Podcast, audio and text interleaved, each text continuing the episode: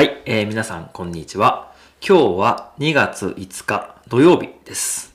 もうね、夕方ぐらいになるんですけれども、今日もね、ちょっと起きるのが遅かったんでね、一日の始まりが遅くなっています。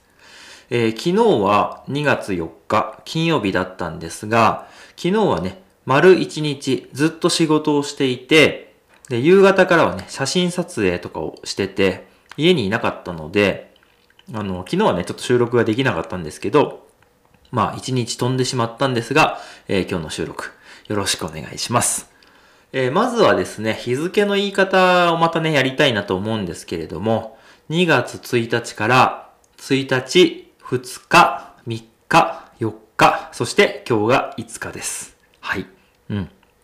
で、昨日ね、4日の日に何の写真撮影をしてたかというと、えー、僕の住んでいる地元の、えー、町にあるね、お祭りですね、えー、冬のお祭りを撮影をしてきました。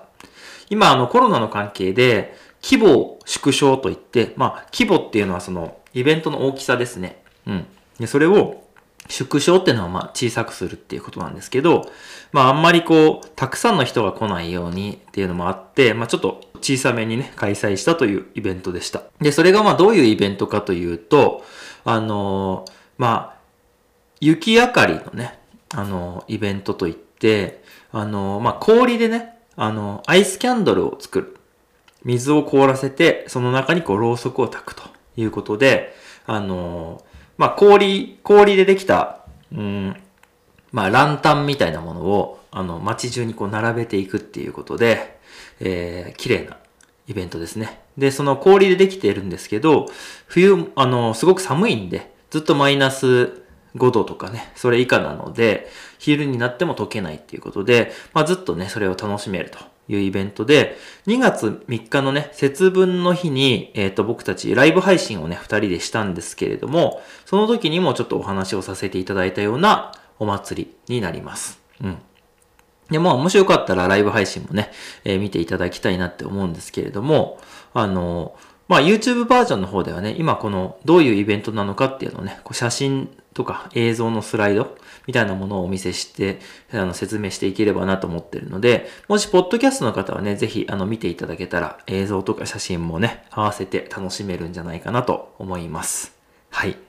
まあ、そんな形でですね、あの、まあ、古い街並みというかね、日本のまあ田舎にある、まあ昔ながらのね、町ですね。江戸時代からあるような宿場町と言われるね、町があるんですけど、そこにえー、今年はちょっと雪がね、あんまり降らなかったので、雪が積もらなかった。うん。まあ、あの、雪が降らなかったっていうのは、今日すごい大雪なんですけど、昨日までがね、あんまり雪降らなかったんで、あの、たまたまイベントの日には雪が、あの、なかったっていうことなんですけど、あの、まあ、いつもだとね、これにまた雪が降りながらっていうことで、非常にこう、美しいというかね、うん、イベントになります。で、まあ、あのバケツの中にね、水を入れて、それを凍らせて、で、そこに、えっ、ー、と、ろうそくを入れてね、火を灯して、火を灯すっていうのは火をつけてってことですね。火で明かりをつけて、えー、まあ、あの、皆さんがね、見ていただくように、こう、並べてね、やったりとか、あとはまあ、その、雪でね、像を作る。うん。像というのは、えー、っと、何か形を作るってことですね。銅像とか、石像とかって言うんですけど、銅像ってのはあの、金属の銅でできた像。石像っていうのは、石っていうのは石のことですけど、石でできた像。はい。そして、まあ、なんだろう。雪でできたのは雪像っていうんですよね。で、今回は雪像っていうのが出ました。えっ、ー、と、氷でできた像は、氷の像と書いて、氷像っていうような言い方もします。はい。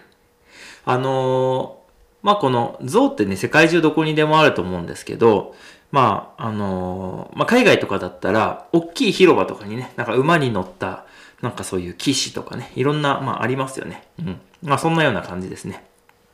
で、今回は、えー、僕らの地元